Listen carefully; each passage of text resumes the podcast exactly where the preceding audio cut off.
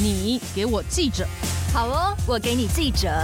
第一线采访观察，不藏私大公开，报道写不完的故事，我们说给你听。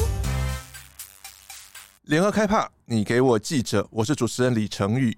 今天要给你的记者是联合报副总编辑林兴辉。大家好，我是联合报副总编辑林兴辉。国民党主席朱立伦跟民众党主席柯文哲先是朱科会发表了四点声明。让支持者好像看到了一丝蓝白河的曙光，但之后的柯侯朱深夜密会，双方好像又回到了蓝白托歹戏托棚的无限轮回。协会副总在朱柯会之后下了一个叫做不叫好的评语。你在三人深夜密会之后，有要修改一下你的观察吗？那个，我之所以在两党的政党主席正式谈判嘛，哦，是，然后也就是进入所谓的国民党跟民众党的政治协商。老实说，因为时间呃离登记只剩下不到一个月，嗯，是。老实说，这一次的会面。当就在野阵营的支持者是希望这一次虽然是第一次，但是希望得到的那个结论能更具体一点，因为大家都知道之前不是有一个黄金会嘛？黄珊珊跟金金溥聪，因为是太 details 了，然后其实没有达成什么很具体的共识。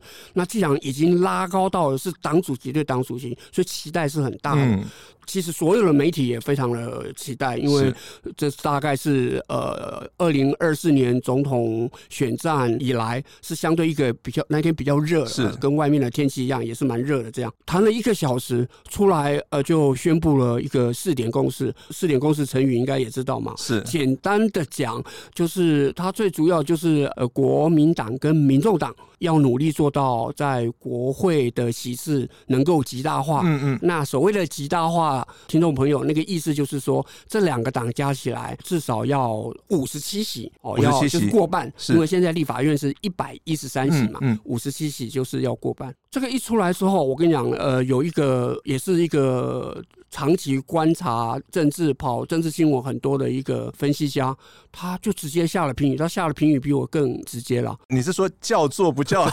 我说叫做不叫，对，就是期待的人很高，可是内容不好。这个人是讲什么？四点共识等于谢谢收看，他直接就下谢谢收看。柯文哲比较喜欢朱立伦。他一直以来都觉得说啊，朱立伦比较好讲话，这样柯文哲很讨厌侯友谊，不知道为什么，他就是超级讨厌他的。然后他就觉得侯友谊这个人是杠子头，不好谈。所以我们本来以为身段相对柔软了，然后在深宫历练很久了朱立伦，对，能弹出一个所以然出来。结果其实没有，那这代表什么呢？这代表就是说，真的很难。非常非常的难，嗯、就是说，国民党跟民众党要谈合作这件事情非常难。那个最难最难的，就是我们所有听众都想知道，就是你正副总统要不要合作嘛？没错，对，怎么个合作法嘛？你在这里面都完全没有谈，不在试点结论里面，嗯、所以我就认为说啊，虽然叫做，但是非常不叫好。那他离他们想要下架民进党的目标，就像一首英文歌一样，这个离家五百里这样，就是就是这么遥远。对对对对，果然是一首老歌。对对对，我的歌喉不好，要不然我就唱一段了。我们帮你后置进去。好，既然我们说朱科会有谢谢收看的感觉，他们三个人很快又在。隔天深夜密会，侯友谊果然是杠子头，又提出民主初选，柯皮显然就没有很开心嘛，就要蓝营如果没有新的方案的话，就不用再来了。然后他还点名说：“哎，朱立伦要想好再来。”这个是哪招啊？哎，你看看，所以周一的朱科会达成四点结论，那外界的反应是相当的不好嘛？哈，嗯嗯嗯。所以这两个政治人物。当然也感受了很不好，所以啊，他们很快很快在隔天就决定说，马上把侯友谊拉进来。对对对对，虽然柯文哲呃超不喜欢侯友谊的，可是也没办法，因为时间真的不等人了，是，所以马上就把呃侯友谊把他抓进来。所以在隔天，他们白天各自跑完行程之后，就在晚上回到台北的时候。嗯然后就决定说：“哎，我们再来见面吧。”这样，这就是密室喽，这是真的密室。是，是可是呢，这很有趣哦。这个在傍晚的时候，其实就有一两家的网络媒体已经说，他们这三个人晚上会在新店建国路，对对对对对。会在新店见面，这样。呃，联合报也很关注这个新闻嘛，嗯、是就是想说，哎、欸，当然就是紧迫盯人的，要去再追这个新闻。结果因为事情意外不欢之后，他们三个人就决定换地方。其实后来发现他换的地方，其实跟本来要在新店举行的那个。然后换到台北这个地方，都是都是同同一个屋主是同一个人，对对，屋主是同一个人，而且好像是跟国民党呃关系很好的一个屋主。好，就谈了五十几分钟嘛，五十三分钟，五十三分钟，对，这次谈了五十三分钟。哎，这么大的事情谈五十三分钟，就可想而知，一定就是没有结果。谢谢收看。对，又是谢谢收看了。然后出来，三个人的表情都不怎么开心啦。就我们就可以预知得到，这样十一月一号的那个公开行程。柯文哲到处，第一，他就讲说侯友谊又在讲那个要初选那个东西，民主初选，对他觉得很不友善。这样，如果不接受全民调的话，朱立伦，你们想好一个方法，我们不要见了。这样，嗯、我我先走。这样是哇，他要先走，他不知道去走 去哪里，这很像柯文哲，他讲话也很有梗。这样。侯友谊到了十一月一号的下午，在公开行程的时候，他也不能一直挨打嘛。他老觉得说，你见了面，为什么我老是处于挨打？是他，他也直接撂狠话，他说：“那就十一月三号、四号是最后通牒，如果谈不成的话，就大家都各不要谈了。”这样，云林县的县长詹丽上，听众如果还有稍微印象的话，就是在混沌未明的时候，蓝营这边啊，混沌未明的时候，其实。张家嘛，哈，那个的派系，他其实是蛮支持郭董，董，然后对柯文哲也蛮友善的，是，然后反而对那个谁啊，那个侯友谊是若即若离，嗯，嗯，相敬如宾。可是后来整合之后，云林的张家整个派系就往归队了，对，就整个归队，所以战力上就也讲很白了。那这显然应该是侯友谊他不方便讲，那请张县长讲，他说。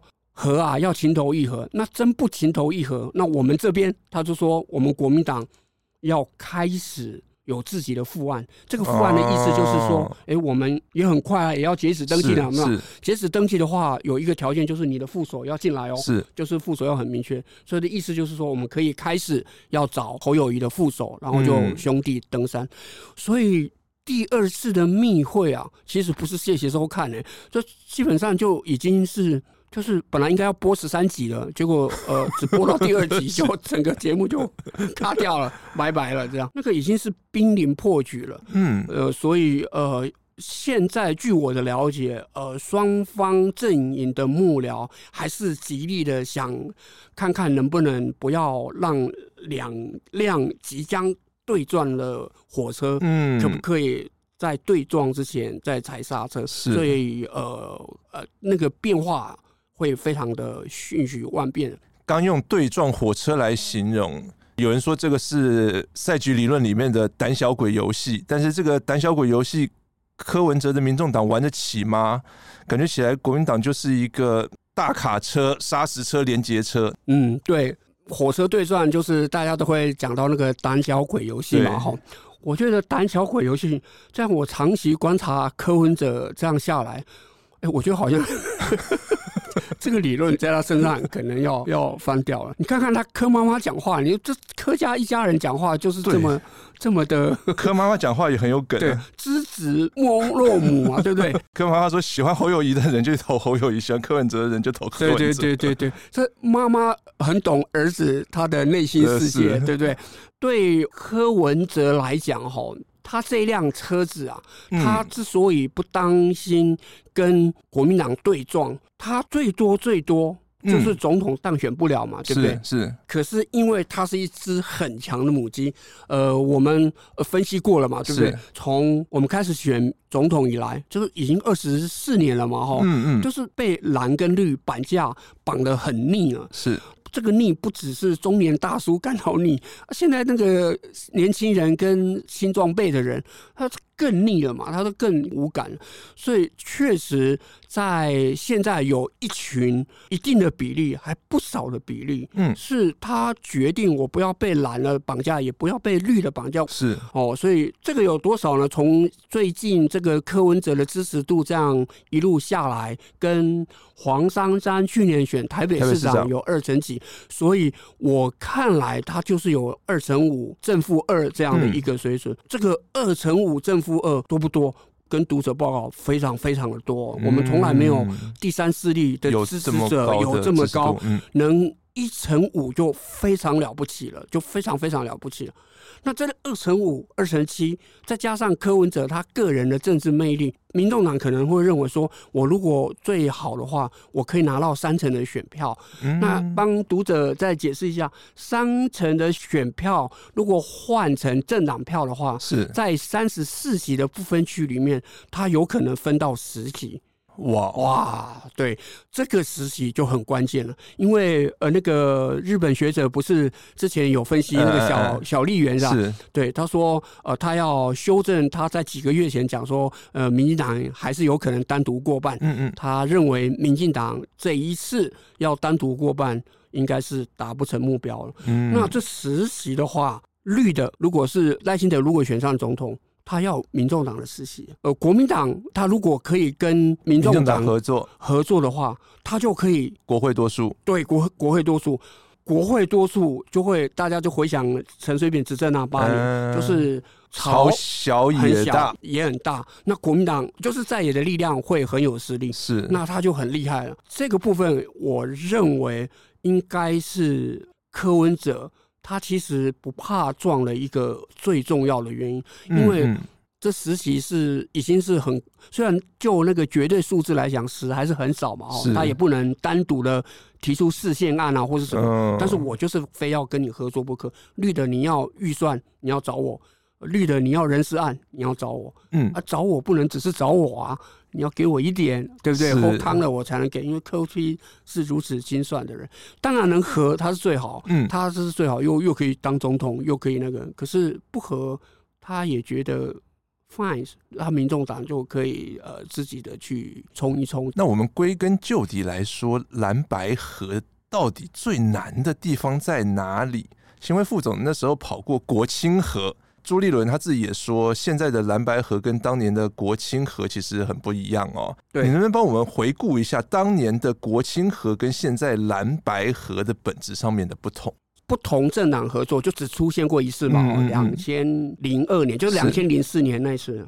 哇，这里有很多读者，应该那时候 还没出生吧？其实 我们还没念小学，平均年龄层没那么低。哇，这么古的历史，我很快速的讲，就是很简单，就是连宋扁嘛，哈，在两千年选过一次，然后阿扁只有三十九，宋楚瑜三十六，然后连战二十四，就是这样的一个比率。连战那时候觉得四年后我还是只不会瓦流嘛，嗯嗯、我 我只是七十出头，我报效国家的心还是有这样。那宋楚瑜比连战更年轻，当然就觉得说我可以再战。嗯嗯。那陈水扁是现任的，是。可是这个政治的变化其实也是相当的快速，特别是宋楚瑜，他发现说我如果两千零四年我再来硬拼一次的话，我还是老二，而且。那个票可能会比他两千年选的时候会更少，少嗯，因为他的那个宋省长的光环，嗯嗯嗯、经过四年之后，一定又抵消了一大堆嘛。是，是然后也有很多人认为说，哎、欸，你宋省长一张票一事情，嗯，哦，我两千年还你了，我，不要还 你，还你一票，对对对，我已经还一票。两千零四年我，我我不一定要再还你。啊，anyway，这是开玩笑话。但是宋楚瑜他很早就体认到，国亲如果不和的话。我们如果两个又都要选总统的话，嗯，那是一定输，必输，而且会输的很难看，这样。是，所以他就觉得说，哎，我有没有可能这样？那但是要解决正跟负的问题。对啊，对对对对对。亲民党很多人认为，就跟现在的柯批跟民众党一样，连战算什么？上一次的选票还比你多，对对，我赢你十几趴，哎，我票还那么多啊！即使是经过了两年，我的民意支持度。我还是领领先你连战，更重要的是，我亲民党在立法院，我有四十六席，哎，嗯，现在民众党是只有五席而已，嗯嗯，我有四十六席，我如果往跟扁合作的话，你国民党什么都没有啊，你连阳春什么都没有。当时就很多亲民党的人说：“哎，你要那个、啊、要叫牌要校正，这个事情就只有宋楚瑜一个人内心世界起了很大的变化。但我认为啦，根据我他的了解，他会有这样的变化，因为朱立文讲对了，宋楚瑜跟国民党还是有感情的嘛。嗯，他是被李登辉没办法就赶走了。那事实上他是。”血液里面系出同源，对嘛？系出同源，他 DNA 里面就是国民党。嗯、然后亲民党的支持者有很多也是呃是国民党那边分出来的，这是一个很客观的外在现实。第二个是我认为啦，当党主席之后，持家难啊啊，哦、那开门啊，就好多人要吃饭了。这个地方的组织发展也要钱，亲民党主要的那个政治献金。他是因为两千年他要选总统，嗯嗯，我宋楚瑜的政治献金确实多。是，可是之后呢，企业家也很聪明啊，所以那个政治献金就是一个粮草，欸、他也没有办法那么丰盛。是有没有办法再来选一次总统？我认为宋楚瑜在这个部分，在粮草的部分，他应该考虑很清楚。嗯，所以在主观环境、客观环境，还有他个人的意志上，国庆就合了，连宋就配了，哦、而且那时候连宋真的有密约。真的有密约，对对对，那个密约就是连让你做一届哦，宋楚瑜我做一届这样是，所以说宋楚瑜说也没关系啊，我就先做副了，嗯，然后两千零八年的时候我就可以做正这样子。啊，宋楚瑜是哪一种人？你不能给他任何的舞台哦，如果一旦给他舞台，他会表演的非常淋漓尽致。哎，虽然他讲说只做一些，你就没有办法保证二零一二年他不会做。对对，那我们的小马哥呢？当年。那么帅，然后颜值这么高，然后如日中天了。嗯，真轮到他就是二零一六年了，小马变老马，老马了。对，所以这个连一届送一届，两个老人家虽然谈好了，欸、但是国民党后面的人，对的那些那时候不是有马立强，哎、欸，立立、欸、就是朱立伦，对他们说好年轻啊。他们打从人性嘛，你从人性讲，他们打从心底就不太能认同这个结果，嗯嗯、就卡我的胃卡很久啊，卡很久啊。国亲能和，年送能配这个模式哦。老实讲，朱立伦讲的对，是不能完全套用在这次跟柯文哲谈，因为民众党跟国民党。支持者的重叠性没有像国亲那么高，嗯、对对对对，没错。所以我认为啦，虽然有合作的经验，但是我们不能用那一套的模式来扣住柯文哲。但是有一点就是王金平讲的换位思考，嗯，嗯，嗯，也就是宋楚瑜的那个一念之间嘛。是，其实宋也可以继续坚持嘛，对不对？我如果再选，还是可以捞捞几席国会嘛，对不对？是。但是就是在那一念之间呢、啊。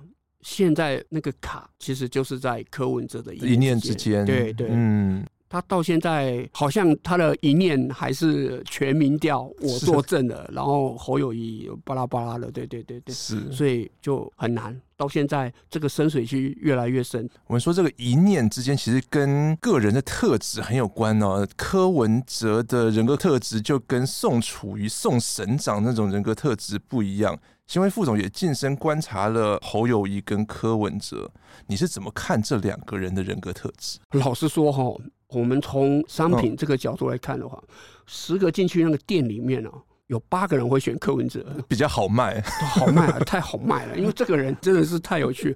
我那个去年访问他的时候，老实讲，我被他他散发出来的那个政治的人物的，嗯，而且是非典型的。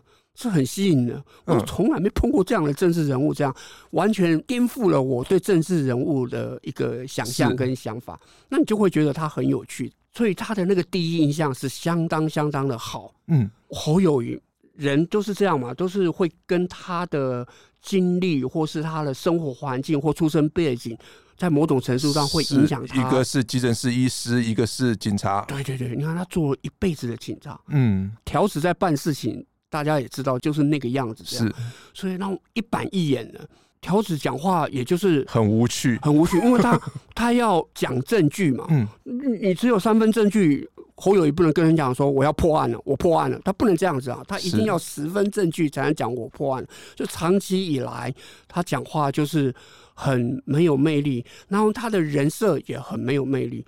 好，他是。今天回到一个，其实因为我是跑政治的，然后大学跟研究所也都是跟政治有关的。那我在看待政治人物，嗯，特别是总统这个层次，我就觉得有趣这件事情不能当做一件我决定要去投票。当然，民主政治，嗯，呃，一票人人票票等值，票票等值。所以我这样讲，呃，不尽然听众也要接受。但是就在选国家领导这件事情上，我看了就会比较拘谨一点。嗯，柯文哲。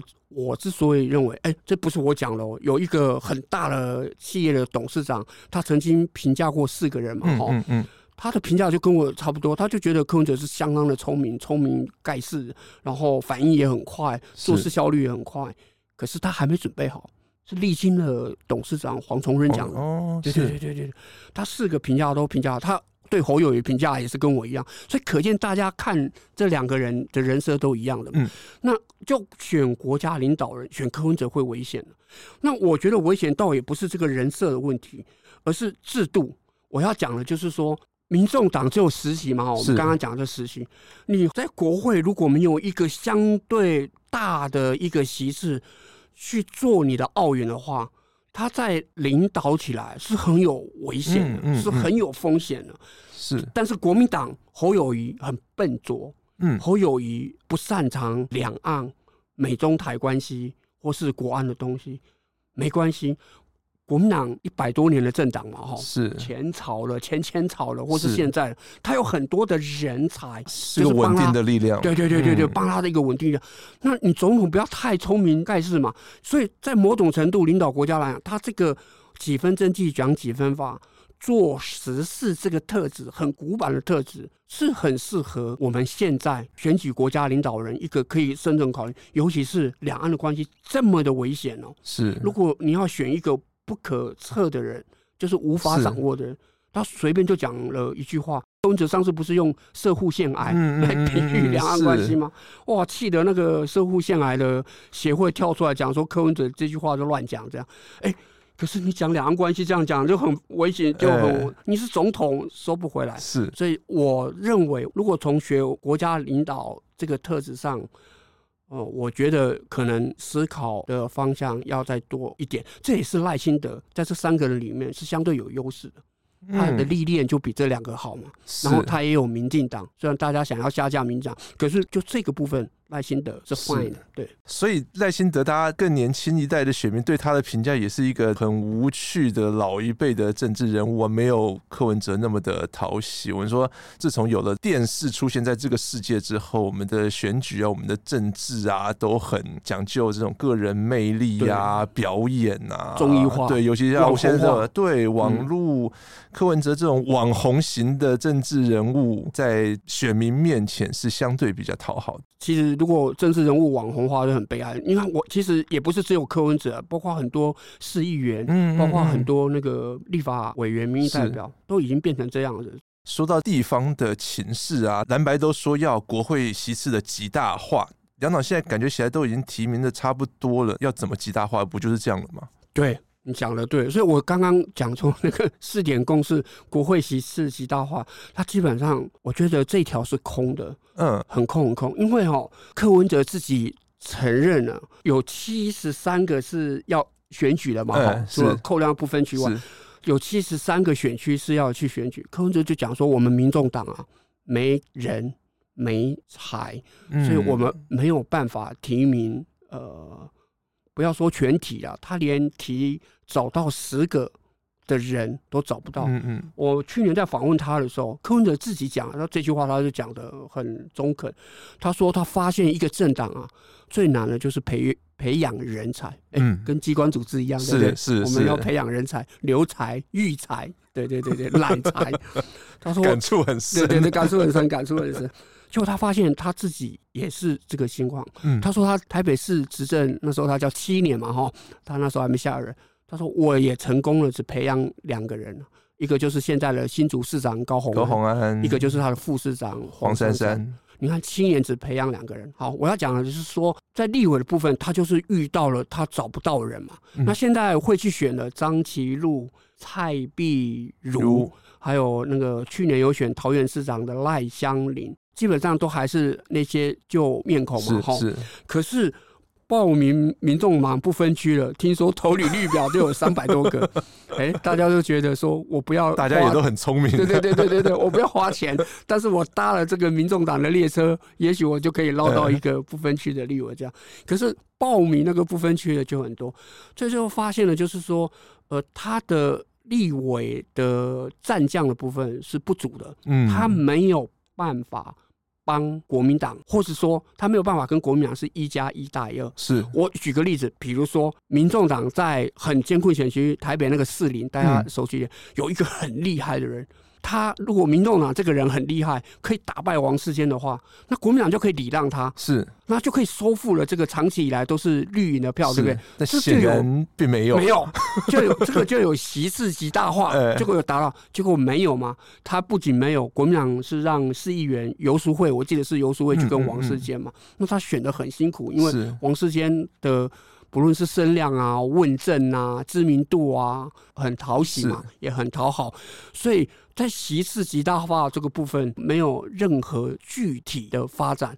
简单的讲，充其量只能说是兄弟登山各自努力。嗯，而且哦，我们再回过头来讲政党票，其实民众党的政党票跟国民党的政党票。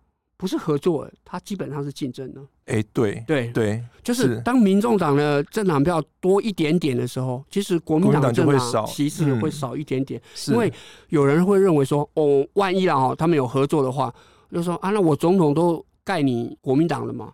那政党票，我我希望民众党大一点哦，也稍微可以制衡一下你国民党。万一你们两个联合执政，选民这次呃，联合报不是前阵子跑去巡回吗？是，也有问到了有关于这立委选举的投票模式啊。结果他们发现说，从南到北，这次的总统选举跟立委选会有分裂投票。分裂投票，对，我的票我不会同时都盖同一个政党，我会依照呃选民说了，他会依照呃局势，然后在政党。在立委跟总统，他会去投不同的人，嗯、那所以两党说要席次极大化，其实那是政治话术，说给外行人听的。在这里帮读者解释，就是其实两党就好，对，其实没有办法极大化，所以他们甚至还有一点竞争的问题。是，哎，还有一个人也想要在立院席次极大化，就是刚刚提到的亲民党主席宋楚瑜。哎、嗯，他前一阵子又出来说，亲民党不会缺席二零二四的立委选举，然后亲民党要重回立法院。目标在可以成立党团，这样会打乱刚刚讲那种蓝白国会的这种攻防已经很复杂了，加上亲民党这个变数会有什么变化吗？我们先讲他这次为什么要再提不分区嘛？嗯嗯嗯，他要争取不分区。我们有一个制度啊，就是如果你的政党票有达到三趴的话，百分之三的话，就是二三十万票了，就可以有政党补助。是。他不会断，不会断吹，好可怜，他们也要吃饭，他们还要养一大堆，要不然就一些没有一大堆啊，那个百分之三也没多少钱，就是养一些基本人士的费用的人。是，我认为那百分之三是他们想要设定的目标，因为这一届他们有嘛，就是上次二零二零的时候，他们没有跨过百分之五，可是他们有百分之三，对，那这次连。其实很多党啊，也不是亲民党，包括那些小绿的啊、嗯、小蓝的啊，是是，或是很中立的，也都有提很多不分区的名单嘛，哈。而且名单里面的各式各样的人都有。亲民党会要不缺席，其实真正是为自己以着想了。那你问我他有没有可能跨百分之五？我觉得很难。就是说，他会在立法院有没有席次？百分之五的话，这票数一下子就要成长到五六十万票。哦，对，亲民党上上届有跨过百分之五，就是二零一六年朱立伦选的那一次。嗯嗯，是。那宋楚瑜因为自己选嘛，是哇，选了第几次啊？N 次了。对，这个中华民国这个总统候选人纪录保持人。他燃烧了自己嘛，哈，嗯，所以我亲民党那是有六趴还是七趴是。的政党票，不仅有政党补助，然后同时他有立法院有三席立委，对对对对对。那一次是因为宋楚瑜有下来选，而且那一次是朱立伦做了一件人神共愤的事情，换柱。换柱，对对对对，所以一大群赌蓝票就跑到宋楚瑜身上，因为宋没有要出来选总统嘛，哈，至少到目前为止我掌握的讯息是这样，没有听说他要，因为要钱呢，还要找副手，那个也很困难呢，是，而且他上一次也选的不好嘛，就是没有。所以我认为他对总统这一局是没什么影响的。嗯，那我们这个政党票的设计啊，它本来就是有一点点是鼓励，就是让小党的红利的制度。是哦，你只要拿到五趴的票，哎，你就可以分到至少三席，至少有一个政党的代表嘛。理性上来讲，他确实是应该要提不分区的。那至于选民还要不要再去投亲民党？我看那个每次做政党支持度只做到实力就没了，就就亲民党从来没有在政党是有没有一趴我都不知道，已经很久没看到亲民党的政党支持度。所以他能不能达到他的目标？如果他没有达到，就这就是真的是跟那个美人鱼的那个在大海中的那个泡沫一样，就从此在正常消失，消失在政治大海中，政治的大海中。宋也是很多人说他大内高手，其实，在某些程度上，我觉得他蛮妇人之仁的。他会做这件，又大家要去骂他，你又来了，你又来了。他其实是要救一大群，嗯，那个斜杠青年，让他们有就业的机会，让我们的那个就业指数稍微高一点。我们刚刚说，其实国民党跟民众党的支持者重叠的部分不太大。国民党就是比较属于比较传统一点，比较年纪稍微大一点。喜欢民众党柯文哲的，就是比较年轻世代一点。如果真的蓝白合发生了，民众党的年轻支持者。投得下去吗？哇，陈宇这个观察是相当的好，这个这个就要很开诚布公的跟我们的听众分析一下、嗯、啊。这样讲好像我们前面讲的都不开诚布公，是我们前面讲也是真话。这个问题我们有很认真的去思考，然后不断的去辩证。嗯，我们刚刚完成了那个选举巡回，是因为我们也想了解真实听到了什么声音。其实如果一旦合的话。那就变成两组嘛，吼，嗯，柯文哲的铁粉多大比例我们不知道，但是就是有一定的比率是抵死不会去投国民党，不管国民党是。是马英九啦，是是是是是是蒋万安呐，嗯，都是不会去投了，那是他的政治信仰，墨绿。墨绿对，但是他喜欢柯文哲，因为他讨厌民进党，可是，一旦合的话，柯文哲的票啊，跟民众党的票，他不必然呢。是全盘的转移到啊，是侯友宜或国民党的身上，会有票回到赖清德跟民进党，多少多少切，这个我们没有具体的数字，但很确定的是，国民党不可能全盘接纳柯文哲不选总统，只当抬轿者的全部的票。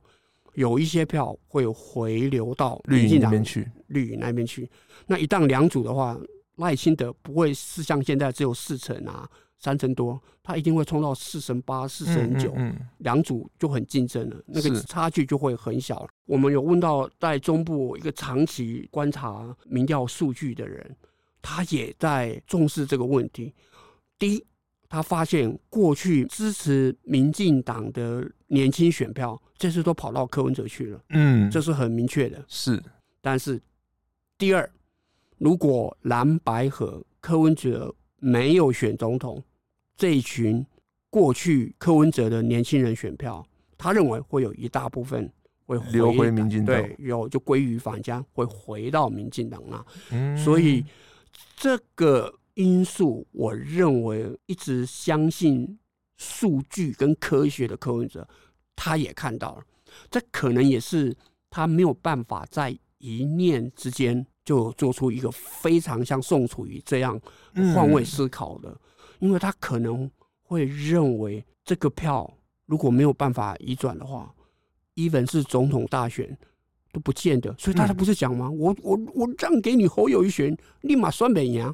是，他不是讲了这句话，所以他背后其实还是有这样的想到这件事情。他讲这句话，我认为呃，也不是无的放矢，他在有某种的根据。读者听众想一想哦，他私会韩国语，他为什么要去找韩国语？应该他算过了各种的组合。嗯，他如果要跟我柯文哲的铁粉加民众党的支持者，在国民党里面可以相对支持的人，他会做排列组合。这个发现韩国瑜应该是在最前面。嗯，然后第二最重要的是国民党的深蓝投得下去吗？是，因为有韩国瑜啊。是。一定投得下去，他会认为这是唯一有一加一大于二的可能，所以他就偷偷去密会了韩国瑜，这样结果韩国瑜这个嘴巴也很大。这件事情柯文哲就没讲了，是韩国瑜先在造势场合，侯友谊在高雄很大的造势场合就讲说：哇，哪一天柯文哲找我了，搬出数据啊，你看看，你看看这怎么赢嘛？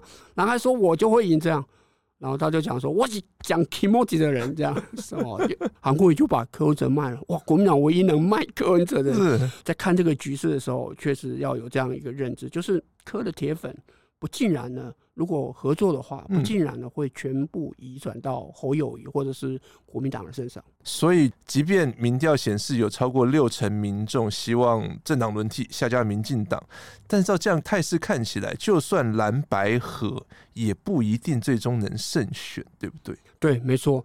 他们现在唯一能确定的就是沙卡都必输了，这个是他们唯一确定的。对对，但是和没有不见得一定赢，这是这是也一定的。嗯，立法院副院长蔡其昌有讲嘛，哈，那个这个大家都很爱提的这个钟摆效应，是是。最近几届的选举都是这样哈，是两年两年一次嘛，两年选地方，两年选中央选总统嘛，哈，都发生了在地方的时候。严重重的教训了民进党，可是到总统的时候就回去，轻轻放过这样。对对对对，所以我们的选民在投票行为倾向上，那个钟摆啊，他不会很狠啊，就是说、嗯、啊，我一定要把你教训到死。是我们的选民不会这样。其实台湾的民主政治其实也是蛮可喜的，就是他会觉得说啊，我已经教训过你了，如果你有幡然悔悟的话。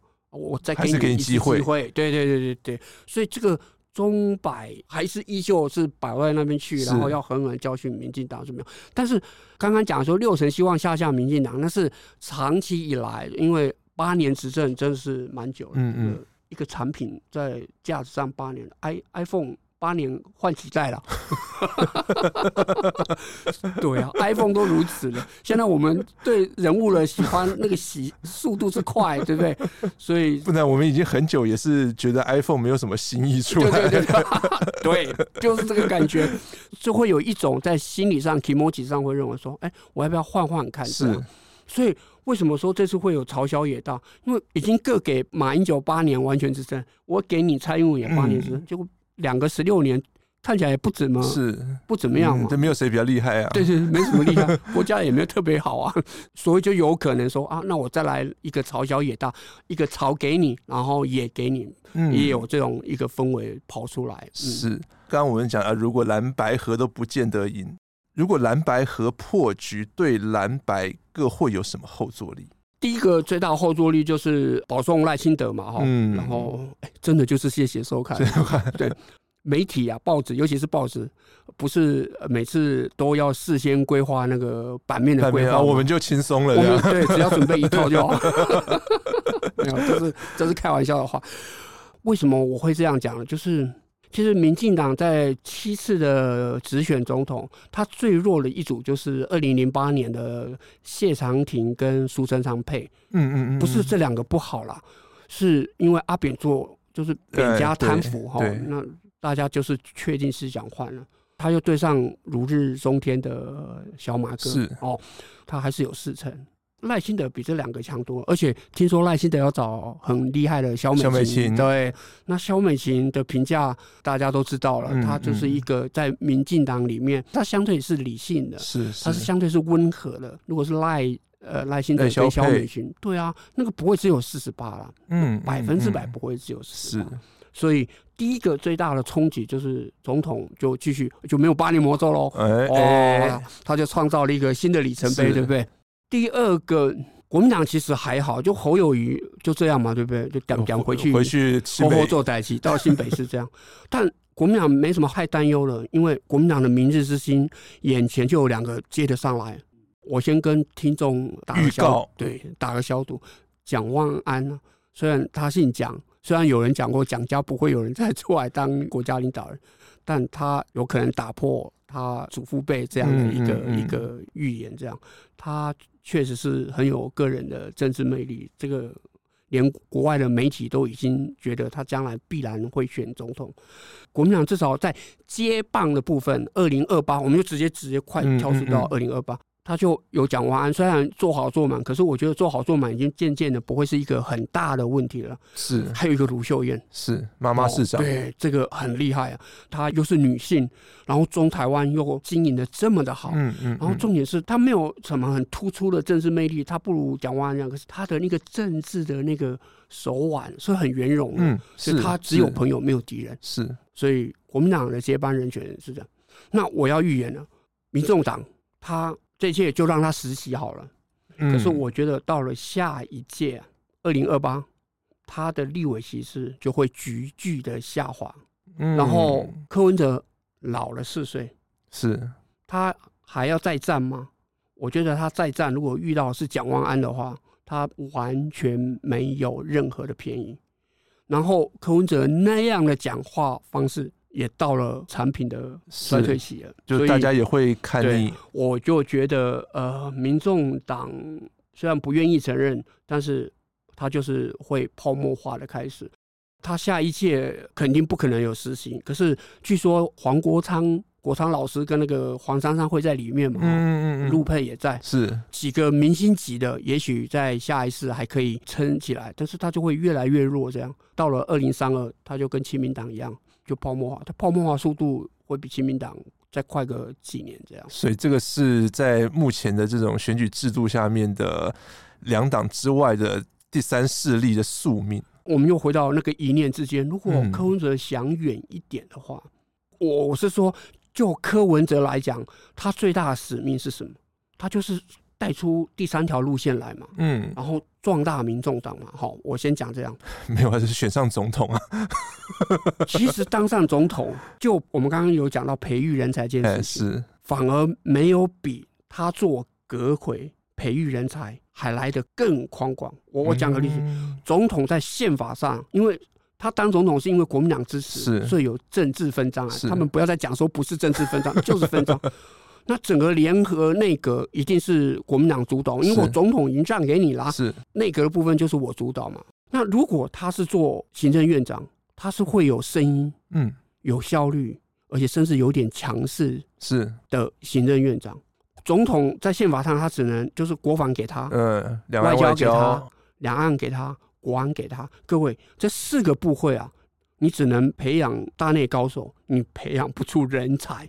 见得光的人才、嗯嗯嗯、是，就说哇，这个人很厉害。那马英九以前是做法务部长了，是对，所以他在培养人才的部分，他培养不出下一个柯文哲。可是如果柯文哲是当行政院长，法务部，嗯，黄国昌当法务部不得了啊，他将来下一届就可以选选县市长哎、欸。是，如果他在法务部生生活活，然后以他在立委打弊案那个能力，那肯定是明日之星了。内政部黄珊珊也不要去当立委。他就去掌内政啊，嗯、天下第一大部是都在内政部，对不对？农业部他也可以要啊，卫福部，因为他是医生出身的嘛，嗯嗯嗯、这几个才是可以培养第二个、第三个，甚至第四个科文者的培育人才的摇篮。他如果想远一点的话，我为什么会觉得说他做行政院长对民众党的发展？反而更好，反而更好。真正原因，老实讲，我真的是看得比柯文哲还要远，因为我已经跑政治跑二十年，我已经看多太多小党从大起，然后直接大落的原因。嗯、每一个衰败的政党，就是因为那个主帅死了之后。就没了，没了就没有然后了，就没有接班人选嘛，全部都这样。台联也是啊，李登辉带着他们的时候，他也选了十几席，哎，嗯，结果李登辉慢慢的时候，台联也就死掉了，对啊，实力不是也是这样？黄国昌走了就，现在还有人在讲实力吗？没了嘛，上次的那个呃县市议员选举，就实力就几乎已经消失了。所以如果不和的话，就民众党就是柯文哲，第一柯文哲老了四岁，他是在野党主席嘛，老了四岁。啊，他魅力没那么好。第二，民众党的泡沫化会提早到来。国民党就是在败政权嘛，哈，然后党主席要下台嘛，那韩国瑜可能就回来接盘国民党嘛。但是他不需要太担心二零二八的接班人选，嗯嗯嗯、因为我刚才讲是蒋万蒋万安、卢秀燕都至少有两张牌，是而这两张牌都算是好牌。分析完民众党、国民党如果蓝白没合成的话的影响，在投票行为之上，如果蓝白真的最后没有合成，会有弃保效应吗？无论是政党的操作，还是说选民自发性的弃保？我认为是不会有，可是我跟听众报告，其实国民党几个重量级的县市长啊，嗯，他们有跟我们提过，说万一万一侯科没办法配的话，嗯，那就各自登山嘛，是，那最后就看看有没有办法做弃保，所以他们在某种程度上会认为，也许到选战很紧的时候，嗯，只差那几趴的时候。会有弃保的效应，可是这个就有迷失嘛？哦，还以为是有弃保。我们刚刚不是分析了很多，是民众党跟科的铁粉是是不会到你那边去的。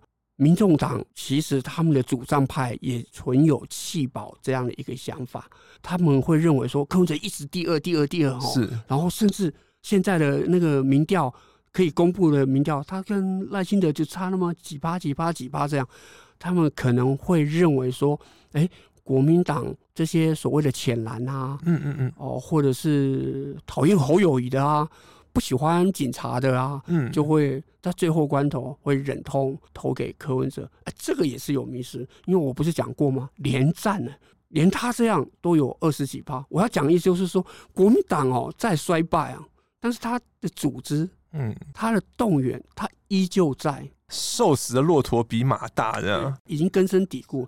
这次去，你看那个族群很清楚啊，南部五十五岁以上啊，不不会投柯文哲，他们就是去盖国民党的支持者了，他们就是会去盖国民党。上一届投韩国瑜，这届虽然不太爱侯友宜，但是还是会盖侯友宜。投票行为最稳定的是谁？就是这一群五十五岁以上的大叔啊。对，投票日就会出来投票。对对对，那年轻人都不一样嘛哈。除了像二零二零有那个很厉害的反送中，是是，哇，漏夜也要搭嗯站票，买高铁也要回家投票这样。不过我们就是问了很多很多年轻人说啊，会啦会啦，我们会回去投票。所以弃保。只能想，但是我认为在实物上保是很难。其实我们每次讲弃保，赵少康那一次也没有弃得很干净啊。嗯，宋楚瑜那一次也没有弃得很干净啊。是，我们每次都在讲弃保，可是事实上从来没有一次弃保是成功的。尤其是三组，它不是二强一弱，那个弱很悬殊的状态是这样。虽然一直叫侯老三，可是最近因为那个国民党有归队了嘛，是是是，他有几家民调有甚至都是到第二，所以侯友也不怕，就说他即使要比全民调，他也不尽然说，因为他找了五家，可能就是都是找像美丽岛电子报，他都到第二。即使是我们联合报，我们联合报民调最准，我们做两次嘛，哈，第一次是领先，但第二次哦，他们两个只只差一趴，就是呃柯文哲领先侯友宜。只有一趴而已，是在误差范围内的。嗯，所以他我要讲的意思说，这些民调呈现的国民党的那个是不会全盘的，像那个大板块、那个大地震这样挪移过去，不会出现。那科粉也一样。蓝白究竟能不能和二零二四大选最新的选战分析，请继续锁定联合开趴。你给我记者，谢谢新辉副总，谢谢。更多精彩的报道，请搜寻 VIP 大 U 点 com 联合报数位版，邀请您订阅支持。